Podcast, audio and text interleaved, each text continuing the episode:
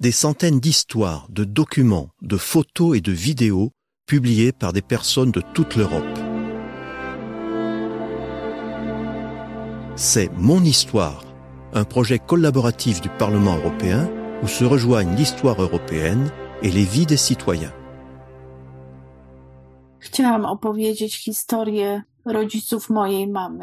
Je voudrais vous raconter l'histoire de mes grands-parents maternels, dont la vie a été pleine d'épreuves et de bouleversements, essentiellement parce que mon grand-père était polonais et ma grand-mère allemande. Voici l'histoire des grands-parents de Renata. Elfried et Vladislav sont originaires de Wrocław, en Pologne, et Renata va nous faire voyager à travers l'histoire de leur vie.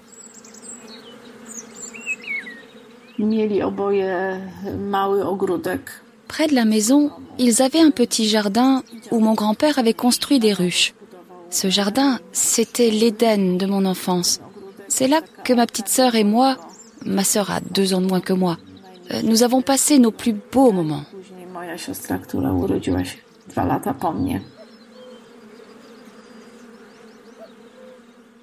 Renata évoque avec tendresse le souvenir de ses grands-parents et les moments pleins d'amour et de joie qu'elle passait avec eux.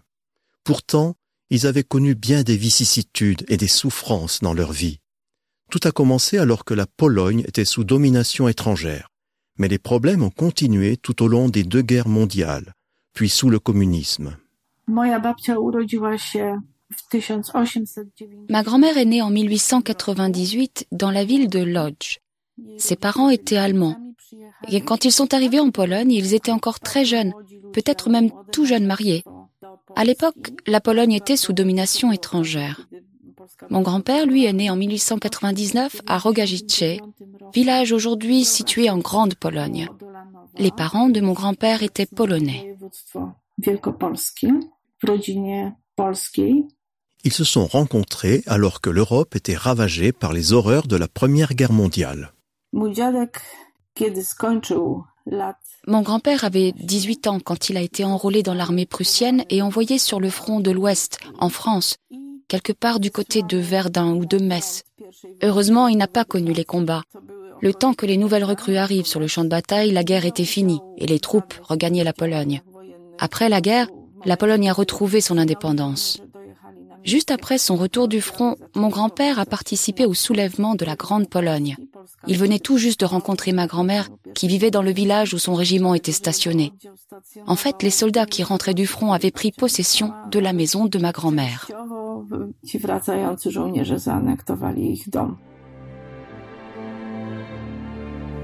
Leur rencontre se poursuivit par un échange épistolaire, probablement en allemand, étant donné que la grand-mère de Renata ne parlait pas du tout polonais.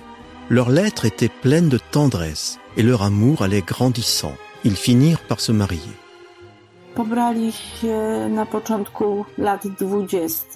Ils se sont mariés au début des années 20. Le mariage a eu lieu dans le village de ma grand-mère. Il n'est pas allé sans difficulté parce que ma grand-mère était protestante et mon grand-père catholique. Sa famille, à lui, ne voyait pas sa fiancée d'un bon œil et ma grand-mère a eu du mal à se faire accepter. La communication avec la famille n'était pas facile vu que ma grand-mère ne parlait toujours pas polonais.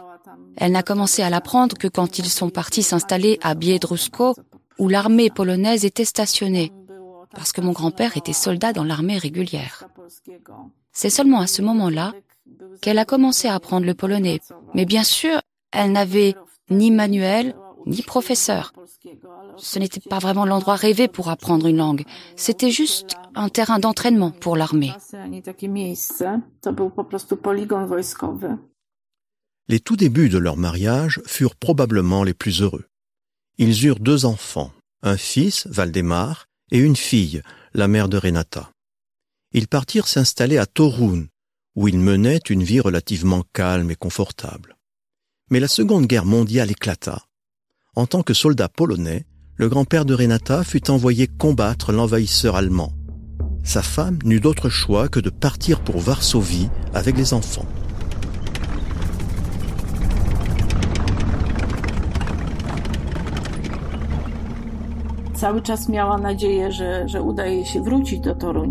Elle n'a jamais abandonné l'espoir de retourner vivre à Torun dès que la situation serait plus stable. De fait, quand l'armée allemande est entrée dans Varsovie pour se diriger vers l'Est, ma grand-mère a sauté dans un train et est retournée à Torun. Elle était sans nouvelles de mon grand-père. Elle ne savait ni où il était, ni ce qui lui était arrivé. Et de retour à Torun, elle se rendit compte que la clé de son appartement ne tournait plus dans la serrure. En fait, la serrure avait été changée. Alors qu'elle s'échinait avec ses clés, quelqu'un ouvrit de l'intérieur. C'était une femme allemande. Elle lui dit que l'armée allemande avait confisqué les appartements des soldats et que ma grand-mère ne pouvait plus entrer.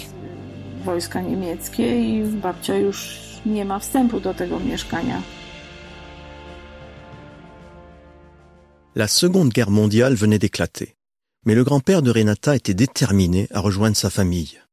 Hélas, après l'invasion de la Pologne par l'armée allemande le 17 septembre 1939, Vladislav fut fait prisonnier et dut monter dans un train en partance pour un camp de concentration.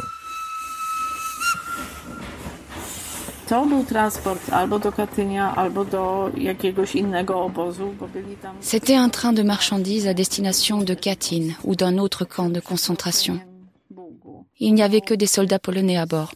Avant que le train ne traverse la rivière Bug, ils réussirent à se sauver, par l'arrière du train, je crois. Mon grand-père s'est échappé avec un de ses amis. Ils ont profité de la nuit pour soulever le plancher du wagon et se glisser à l'extérieur. Ils ont mis des semaines à rentrer à la maison. Pour commencer, et il n'y a pas de quoi être fier, ils ont volé un vélo qu'ils ont conduit à tour de rôle, le long des rails. Ils roulaient seulement de nuit sur des chemins de terre, sans carte ni indication. Ils devaient éviter les militaires en patrouille partout. Ils mangeaient ce qu'ils trouvaient et dormaient à la belle étoile. C'était loin d'être facile, mais ils avaient l'habitude et ils étaient pleins de ressources. Ce n'est qu'au bout de environ trois semaines que mon grand-père est parvenu à rejoindre la maison de ses beaux-parents, chez qui habitaient sa femme et ses enfants.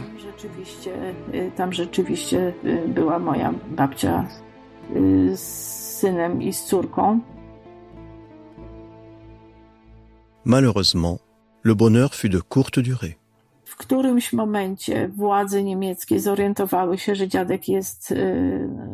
À un moment donné, les autorités allemandes se sont rendues compte que mon père était polonais et qu'il était suffisamment en forme pour travailler. Ils l'ont envoyé à Coblence comme travailleur forcé. Comme il parlait allemand et qu'il était militaire de carrière, il a intégré une unité de pompiers à Coblence, où ils éteignaient des incendies provoqués par les raids aériens. À la fin de la guerre, il a enfin pu rentrer chez lui.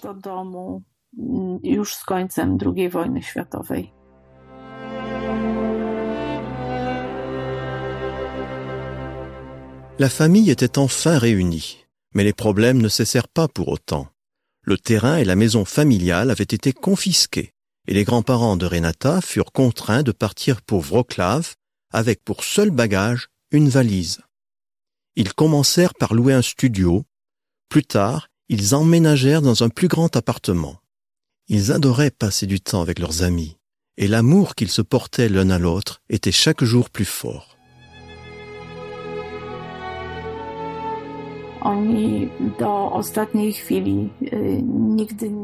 Rien ne pouvait les séparer, même dans les derniers moments de leur vie. Quand mon grand-père allait à la pêche ou au jardin, ils s'embrassaient toujours tendrement. Le lien qui les unissait était calme et solide et sautait aux yeux. Pour moi, ils étaient un modèle de couple uni et aimant. On ne peut pas complètement faire abstraction de la religion. Je crois qu'ils étaient tous les deux croyants, même si, à la fin de la Seconde Guerre mondiale, ils avaient perdu leur fils, le frère de ma mère, qui n'avait que 18 ans.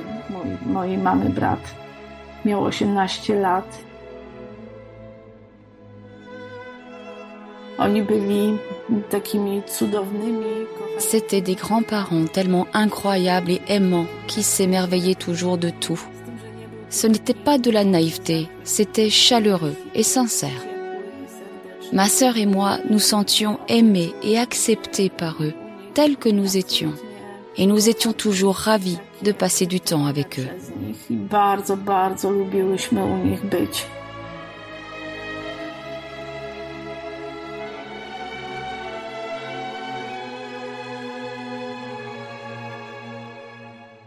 Renata conclut son histoire par un appel aux auditeurs de l'Europe tout entière.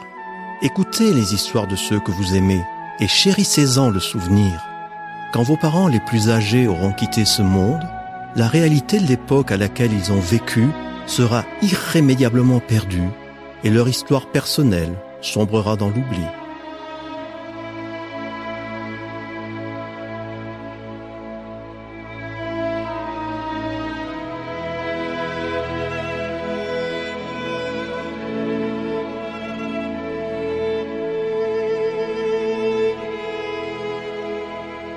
C'était Mon Histoire, un projet mené par le Parlement européen en coopération avec des citoyens de toute l'Europe. Si vous souhaitez écouter davantage de podcasts du Parlement européen, consultez le site Europarle Audio ou rendez-vous sur le site My House of European History.